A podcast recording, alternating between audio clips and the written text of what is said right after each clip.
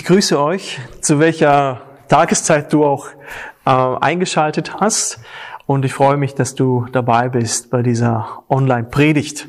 Wie ihr seht, sind wir umgezogen äh, in eine andere Location. Wir haben etwas anderes versucht. Wie, wie gesagt, wir experimentieren momentan, wie wir euch am besten die Inhalte vermitteln können. Und unschwer zu erkennen, das ist der Gemeindesaal. Und es ist sonderbar, hier zu sein. Die Stühle sind leer und dennoch ist es so vertraut und normalerweise würde ich von, von links nach rechts gehen, euch die Hand geben, mich freuen auf den Gottesdienst, aber es ist eben nicht möglich. Eva und mir, Eva hat auch gesagt, ich freue mich eigentlich auf die Gottesdienste, aber ich kann nicht dort sein. Und uns geht's beiden wie David im Psalm 122, ich freue mich über die, die zu mir sagten, ich ähm, lasset uns ziehen zum Hause des Herrn. Und ich freue mich und Eva freut sich auch auf die Zeit danach schon, wo wir uns einfinden können unter normalen Bedingungen. Und so lang sind wir aber dankbar für die Möglichkeiten der Technik, dass wir wenigstens auf diese Art und Weise miteinander verbunden sein können. Bevor ich anfange, möchte ich noch hinweisen auf eine WhatsApp-Gruppe, die wir gegründet haben, mit dem Ziel, euch im Laufe der Woche zweimal am Dienstag und am Freitag einen kurzen Input, eine Ermutigung zu geben durch das Pastorenteam. Es ist so, dass auch nur Sie etwas dort posten werden. Das heißt, äh, ihr werdet nicht zugespammt, es werden nicht unzählig viele Nachrichten äh, geschrieben, sondern zweimal die Woche wollen wir versuchen, mit euch in Touch zu bleiben, vielleicht etwas für die Familie weiterzugeben oder sonstige Impulse. Da lassen wir uns auch vom Geist leiten. Ähm, ihr müsst auf den Link klicken, den wir äh, im letzten Infobrief euch auch ähm, bereitgestellt haben und äh, fühlt euch frei beizutreten in diese Gruppe oder nicht. Äh, es funktioniert auch nur mit dem Link, wenn ihr auf diesem Gerät, mit das ihr ähm, verwendet, auch äh, WhatsApp installiert habt. Das heißt, wenn es mit dem Desktop-PC oder mit Mac ist, ihr könnt nicht es benutzen äh, beziehungsweise nicht beitreten in der Gruppe, wenn auf diesen Geräten kein WhatsApp drauf ist. Und wenn es nicht geht, äh, dann kopiert den Link in, äh, und schickt es an euer Handy und dann könnt ihr relativ einfach das Ganze machen. Ja, ich weiß nicht, wie es euch geht. Ähm, ich habe das Gefühl, dass ich wahrscheinlich die meisten SMS und WhatsApp-Nachrichten in den letzten Wochen bekommen habe. Der Nachrichtenfluss ist enorm und äh, da schreiben mir Menschen, die an Jesus glauben, die nicht an Jesus glauben, beziehungsweise leiten sie, glaub, ungefiltert Inhalte weiter. Und unter Christen merke ich, dass immer wieder das eine Wort fällt, Endzeit. Endzeit. Und ich habe selbst in der letzten Predigt ja darüber gesprochen. Und wahrscheinlich offensichtlich stellen sich einige die Frage, ist die Endzeit nun angebrochen? Ist es die Endzeit? Und interessanterweise hat jede Generation von Christen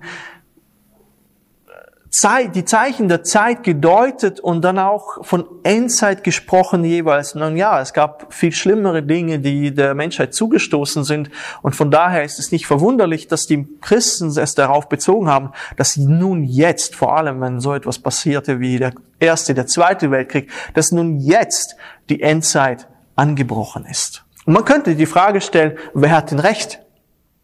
Und man, man könnte lapidar antworten, ja gut, die Letzten, die jetzt dran sind, die, die sind näher dran an der Wahrheit. Und ich möchte aber auch euch äh, dagegen halten und einen Text vorlesen, den wir im, in der Apostelgeschichte und auch im Buch Joel äh, vorfinden. Und hier spricht Petrus, nachdem der Heilige Geist ausgegossen worden ist und die Menschen äh, dort zusammenkamen und er sagte ihnen folgende Worte. Wenn wir aufschlagen in der Apostelgeschichte Kapitel 2 und wir äh, finden auch den Text im Buch Joel, es ist eins zu eins derselbe Text. Und hier sehen wir, wie Petrus sagt, und zwar ab Vers 16, das ist, was durch den Propheten Joel gesagt worden ist. Und es soll geschehen, in den letzten Tagen spricht Gott, da will ich ausgießen von meinem Geist auf alles Fleisch.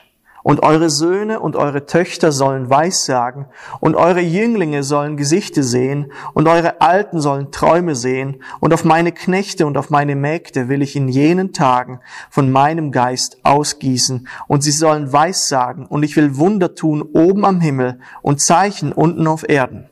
Blut und Feuer und Rauchdampf. Die Sonne soll in Finsternis verwandelt werden und der Mond in Blut, ehe der große und herrliche Tag des Herrn kommt. Und es soll geschehen, wer den Namen des Herrn anrufen wird, der soll gerettet werden. Wenn man diese Zeilen liest hier, die Petrus zitiert vom Propheten Joel, dann ist man wahrscheinlich überwältigt beziehungsweise dominiert vielleicht, dominieren vielleicht diese starken Bilder, die hier aufgezählt werden. Zeichen, Wunder, Blut und Feuer. Ja, das ganze Sonnensystem gerät da durcheinander und es wird hier auch so geschildert und wir übersehen vielleicht den zeitlichen Kontext, den äh, Paul, äh, Petrus und Joel beide hier äh, meinen. Und zwar übersehen wir vielleicht, was am Anfang steht, und es soll geschehen in den letzten Tagen. Und für Petrus und für die Apostel, das ist interessant, und für die Menschen der damaligen Zeit, sie haben es so verstanden, war die Endzeit bereits angebrochen. Sie haben sich in der Endzeit gesehen, angekommen. Interessant, nicht wahr? Wir reden von der Endzeit 2000 Jahre später. Aber die Apostel, das ist bei weitem nicht die einzige Stelle, verstanden die Zeit, in der sie lebten, als Endzeit. Und deswegen die Frage, die ich am Anfang gestellt habe, wer hatte denn nun recht, wann die Endzeit ist? Alle. Alle hatten recht. Alle haben es richtig gedeutet. Es ist die Endzeit. Und zwar schon seit 2000 Jahren. Und es ist interessant, wie die Bibel manchmal äh, es von, von, von, von, ich weiß nicht, Jahren spricht oder jetzt wird es kommen. Denn der Apostel Johannes zum Beispiel sagt es im 1. Johannes 2,18, Kinder, es ist schon die letzte Stunde. Es ist die letzte Stunde, vor 2000 Jahren. Sagt, die Zeit, die letzte Zeit ist jetzt angebrochen. Es ist Endzeit.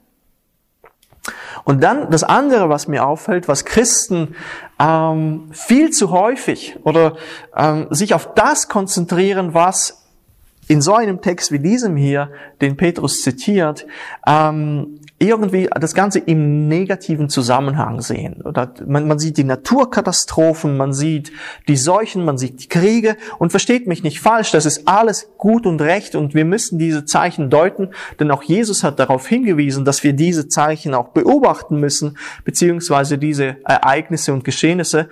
Aber unser Text spricht hier auch darüber, er spricht auch über was etwas viel Wichtigeres, finde ich.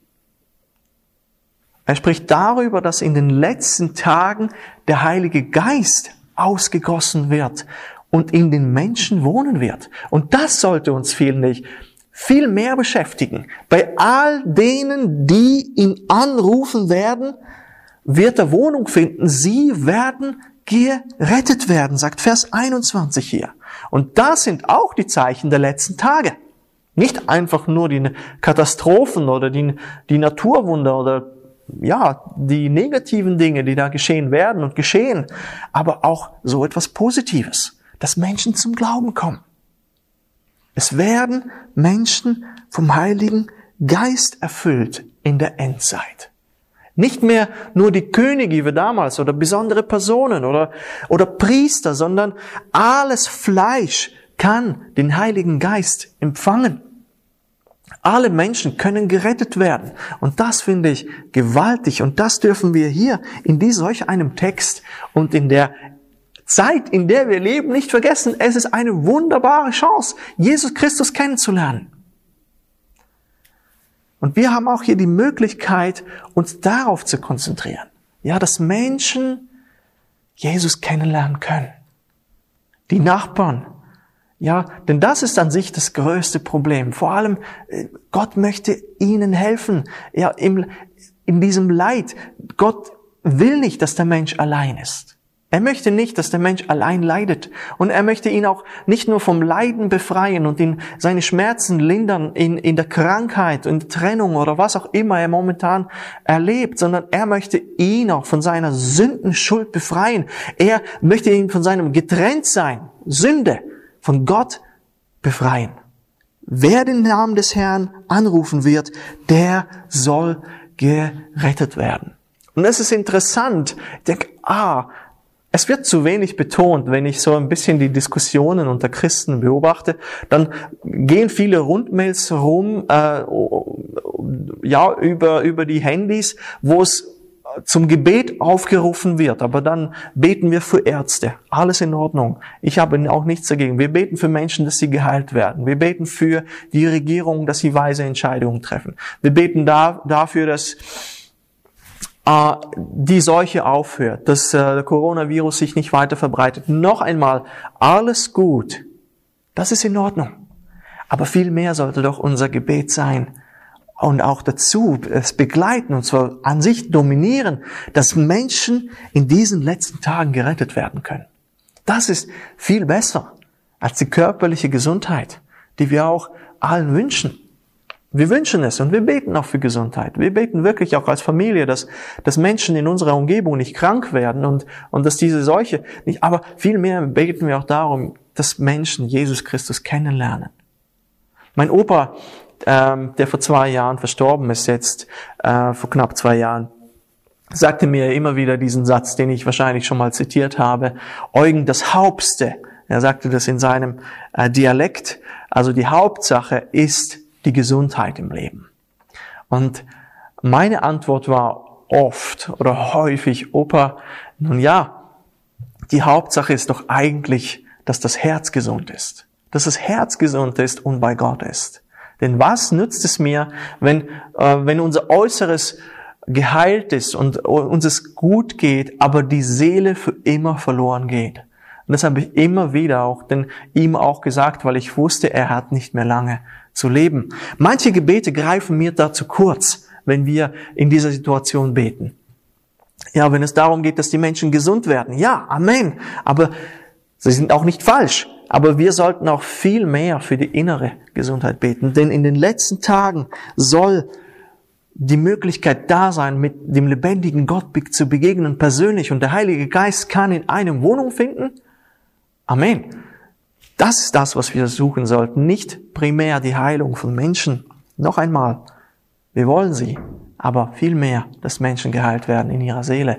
Und darum nutzen wir die Zeit der potenziellen Ernte, beten wir darum, dass, dass Gott den Menschen durch die Krise äh, offen macht für das Evangelium. Das ist so wichtig. Beten wir auch darum, dass wir ein gutes Zeugnis sein können für die Menschen.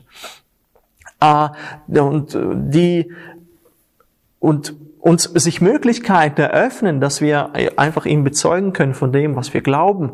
Auch Menschen von Jesus zu erzählen auf eine natürliche Art und Weise. Ja, ich weiß, soziale Kontakte sind momentan eingeschränkt, aber Gottes Wege sind nicht unsere Wege. Und ich weiß nicht, wie sich zum Teil Sachen ergeben und wie ihr das erlebt. Vielleicht könnt ihr da ein Mail mal äh, rauslassen oder mal berichten darüber.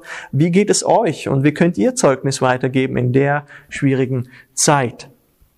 Und ja, berichtet den Menschen darüber in eurer Umgebung, wie ihr damit umgeht, wie ihr der Glaube euch trägt, wie Jesus Christus, der Heilige Geist euch Kraft gibt. Reden wir nicht vom Negativen, reden wir nicht von der Endzeit allein. Denn das macht den Menschen Angst. Das ist nicht falsch, das in manchen Gesprächen in gewissen Kontexten zu erwähnen, aber was nützt es den Menschen? Vermittelt ihnen Hoffnung. Vermittelt ihnen Hoffnung, dass ein Gott ist, der sich um ihre Angst kümmert der, ein Gott, der, der, dem man nicht egal ist. Gott ist da. Begegnen wir auch Menschen mit Freundlichkeit, mit Freude, äh, dass sie ähm, etwas sehen, das, das den Unterschied macht in dieser Welt, die von Furcht doch geplagt ist. Es ist Gnadenzeit und die zu Ende gehen wird und nutzen wir diese Zeit, nutzen wir die Chancen, die der Heilige Geist uns gibt. Da möchte ich wirklich selber mich ermutigen, denn äh, ich predige zuerst immer zu mir selber und auch zu euch. Nutzen wir die Chancen und ich bete für mich und für euch, dass der Herr uns Türen öffnet, trotz der Einschränkungen, die wir haben, das Evangelium äh, weiterzugeben. Auf unserer Homepage findest du und vielleicht auch unter diesem Video, ich weiß nicht, ob wir das so verlinken können, aber auf unserer Homepage findest du neben der Predigt auch ein Blatt, auf dem äh, weiterführende oder Vertiefungsfragen, Anwendungsfragen zu finden sind. Und falls du das mit der Kleingruppe oder persönlich oder vielleicht mit der Family ähm, miteinander anschauen möchtest, wie gehst du mit dem Wort Endzeit um? Und wie, was löst das in dir aus, wenn du das Wort Endzeit hörst? Ähm, und weitere Fragen, die, die dann du dort im PDF-Dokument finden kannst. Und als nächstes möchte ich noch etwas sagen zu den Ängsten, die wir vielleicht momentan erleben. Ich weiß, ich habe schon letztes Mal und vorletztes Mal darüber gesprochen. Und dennoch habe ich das Gefühl, einfach durch das, was ich sehe, was zum Teil mit SMS und allem ausgedrückt wird, möchte ich einfach darauf eingehen, dass Gott es ernst nimmt. Ja, und ähm, die Sorge, die Angst, die wir vielleicht haben könnten. Und ich weiß nicht, wie ihr das erlebt, aber wir sind ja noch nicht am Ende angelangt. Und äh, am Freitag habe ich gehört, dass äh, allein in Italien, allein tausend Menschen gestorben sind. Tausend Menschen, das muss man sich vorstellen. Und das sind ja nicht nur einfach die Krankheit, sondern es kann sein, dass jetzt, oder es wird, es hat ja schon Auswirkungen auf die Wirtschaft. Was wird es mit uns machen? Werden wir, was wird das mit meinem Betrieb machen? Werden wir den Job verlieren? Äh, das hat natürlich dann sofort Konsequenzen für mich persönlich und dann auch für meine Familie. Äh, wie wird es mit den Finanzen aussehen? Und dann auch noch vielleicht die Sorge, dass man auch selber krank werden kann. Es, all diese Gedanken lösen nicht unbedingt positive Emotionen in uns hervor. Und das kann man nachvollziehen. Aber Gott möchte uns dennoch erinnern, dass wir ein angstfreies Leben führen und haben können. Gott bittet, bietet, nicht bittet, sondern er bietet uns ein Leben frei von Angst. Das ist eins der häufigsten Gebote in der Bibel. Fürchte dich nicht. Im Alten und im Neuen Testament. Zum Beispiel, wenn wir Hebräer 13, 6 aufschlagen, wo steht, so können wir getrost sagen, der Herr ist mein Helfer, ich werde mich nicht fürchten. Was kann mir ein Mensch tun? Oder dann wiederum ein Vers, den wir schon letztes Mal gelesen haben, Philippa 4, die Verse 6 bis 7. Sorgt euch um nichts, sondern in allen Dingen lasst eure Bitte in Gebet und Flehen mit Danksagung vor Gott kund werden. Und der Friede Gottes, der höher ist als alle Vernunft, wird eure Herzen und Sinne in Christus Jesus bewahren. Und ich weiß, ähm, das sind, klingt manchmal oder tönt manchmal wie ähm, Durchhalteparolen und und ich möchte das auch nicht einfach so weitergeben. Fürchte dich nicht, also irgendwie euch das als Durchhalteparole euch weitergeben, sondern ich möchte auch sagen, ja, das ist leichter gesagt als getan, sich nicht zu fürchten. Die Frage stellt sich dennoch, wie gehen wir mit Furcht um? Vielleicht äh, auch der Hinweis auf die Predigten, die wir schon vorher hatten, letztes und vorletztes Mal, die mal anzuhören. Und wer kann unerschütterlich dastehen, auch wenn man vielleicht den Job, das Geschäft, oder vielleicht das Leben verlieren kann. Das sind existenzielle Fragen. Und ich finde, ich zitiere noch einmal den Vers. Die Antwort ist in diesem Vers zu finden. Römer 8, 28. Aktueller denn je. Wir wissen aber, dass denen, die Gott lieben, alle Dinge zum Besten dienen. Denen, die nach seinem Ratschluss berufen sind. Und wenn wir diesen Vers anschauen, ah, ich habe die NGÜ heißt, glaub, heißt es dann, alles trägt zum Besten derer bei, die Gott lieben. Alles trägt zum Besten derer bei, die Gott lieben. Ja, sie sind ja in Übereinstimmung mit seinem Plan berufen. Was heißt es? Gott arbeitet in dieser Zeit der Not und der Krise für und nicht gegen uns. Lass das mal auf dich wirken. Gott arbeitet in der Not für und nicht gegen dich. Wir sind seine Kinder. Ja, wie wir Gott lieben und in Übereinstimmung mit seinem heiligen Plan leben, er nutzt die Not für uns, jeden Umstand zu unseren Gunsten und zu unserem Besten. Ja, und was kann Gott Gutes tun in der Endzeit und in dieser Situation momentan? Was kann Gott Gutes tun? Ich denke, das sind 10.000 Dinge, die wir hier nennen könnten. Ähm, und ich nenne vielleicht eins, was mich einfach beschäftigt. Er, er, er prüft zum Beispiel mich, was ich im Leben an sich am meisten schätze. Das, ich stelle mir die Fragen bei all den existenziellen Ängsten, die aufkommen können und die können sich noch intensivieren. Denn wie gesagt, wir sind wahrscheinlich noch nicht am Scheitelpunkt angelangt. Aber ich frage mich, wo denn mein Halt ist schlussendlich? In den Finanzen? In der sicheren Umgebung? In der Gesundheit? Oder liegen sie woanders? Und Römer 8 zum Beispiel hilft mir, solche Fragen zu stellen, beziehungsweise vermittelt es mir Wahrheiten. Und Römer 8 ist an sich ein unglaubliches Kapitel. Luther hat hier alles dunkel angestrichen, fast nur ist etwas übertrieben, aber äh, durchaus. Zum Beispiel, ich gebe einfach ein, zwei, drei Beispiele. Römer 8.1 und dann verlese ich noch den Vers 3, sagt, so gibt es nun keine Verdammnis für die, die in Christus Jesus sind. Vers 3, denn was dem Gesetz unmöglich war, weil es durch das Fleisch geschwächt war, das tat Gott. Er sandte seinen Sohn in der Gestalt des sündigen Fleisches und um der Sünde willen und verdammte die Sünde im Fleisch. Zusammenfassend, es gibt keine Verdammnis für die, die in Christus Jesus sind. Die Sünde ist besiegt. Ich bin frei, für Jesus zu leben und, ich frage mich, Herr, wenn ich das lese, interessiert es mich nicht oder habe ich Freude darüber? Immer noch mehr als alle Sorgen, die sonst sein könnten. Das ist eine wichtige, das ist ein Test für uns. Das ist ein Test für mich. Gott stellt mir hier die Frage. Oder zweitens, Vers 32 hier, der auch seinen eigenen Sohn nicht verschont hat, sondern hat ihn für uns alle dahingegeben. Wie sollte er uns nicht mit ihm nicht alles schenken? Alles schenken. Gott schenkt mir allen Segen, den ich brauche.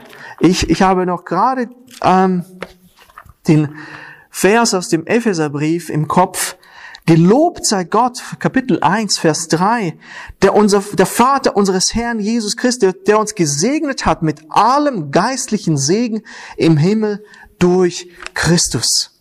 Wow. Was sagt hier Paulus? Aus dem Knast heraus sagt er, ich bin gesegnet mit allem geistlichen Segen im Himmel. Ja, Gott schenkt mir allen Segen, den ich brauche. Er garantiert und gibt mir alles, damit ich zu jeder Zeit alles das habe, was ich brauche. Weiß ich das? Glaube ich das? Vertraue ich diesem Wort? Das ist ein guter Test. Vers 35 auch wiederum Römer 8.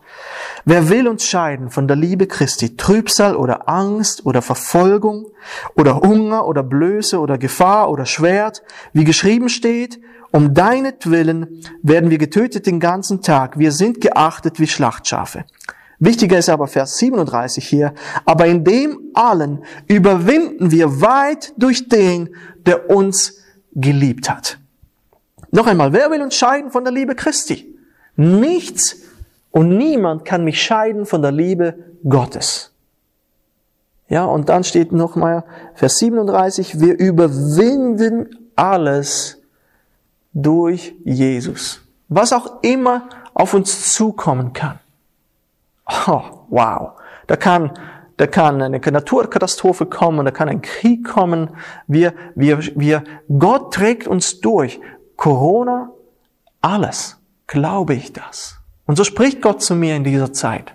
Er nutzt es zu meinem Besten. Und es ist nur ein Beispiel. Und ich frage dich, wie spricht Gott zu dir? Vielleicht kannst du äh, einen kleinen Bericht aufschreiben, ein Zeugnis uns geben, wie du diese Zeit in dieser Corona-Situation erlebst und wie Gott zu dir spricht und wie Gott ähm, auch ja auch deine Angst nimmt und deine Furcht nimmt und wie welches Wort oder wie erlebst du das? Oder wie kannst du auch Zeugnis sein in dieser Zeit? Ähm, schreibe uns auch und berichte auch darüber, wie, wie du allgemein äh, diese Zeit erlebst und auch eine Ermutigung bist und sein kannst für deinen Nächsten, deinen Nachbarn, deine Verwandten, deine Familie. Ähm, es würde mich sehr, sehr interessieren, und vielleicht kannst du das dann dem Sekretariat schicken oder ins Sekretariat oder an mich persönlich. Äh, und es würde uns freuen. Vielleicht können wir das irgendwo sammeln dann und dann veröffentlichen. Wir arbeiten auch jetzt gerade an einer Plattform, wo wir vielleicht Sachen sammeln können und Ideen. Ähm, wollen wir noch nicht zu viel verraten. Äh, wir werden sehen, wie wir das vielleicht, wenn wir dann genug Material haben, dann auch euch zur Verfügung stellen können. Sei ermutigt. Ähm, und ich segne euch und ähm, habt Mut, habt Kraft, äh, habt Freude und äh, seid ein Licht für diese Welt. Ich bete noch und dann schließen wir ab. Herr Jesus, ich danke dir, dass in dieser Zeit wir von Endzeit reden können, ohne Wenn und Aber. Und zwar schon seit 2000 Jahren. Und ich danke dir, dass mit deinem Kommen die Endzeit angebrochen ist. Und Johannes spricht sogar von der letzten Stunde, die gekommen ist. Und ich danke dir, dass wir darin leben können und dass wir nicht nur die Zeichen der Zeit deuten müssen und können anhand von Naturkatastrophen, sondern dass wir die Zeichen der Zeit auch deuten können, weil der Heilige Geist ausgegossen wurde auf alles Fleisch. Und alle Menschen, die dich anrufen, werden gerettet werden. Was für eine wunderbare Message. Und ich bitte dich, Herr, dass wir wirklich die Chancen ergreifen und Licht sein können für die Menschen und beten können, dass sie nicht nur geheilt werden am äußeren Menschen und, und von ihren Ängsten befreit werden, sondern dass vor allem sie dich kennenlernen können, den Retter der Welt. Danke dir, Jesus. Und ich bitte dich, dass du uns hilfst, Angst zu überwinden und die Zeit auch nutzt zu unserem Besten. Mögen wir auch dieses Wort, dass du alles uns zum Besten dienen lässt, verinnerlichen und leben. Danke dir, Herr. Amen. Seid gesegnet. Und so Gott will, seht ihr nächsten Sonntag dann den Beat hier vor der Kamera. Äh, ich wünsche euch eine gute Woche.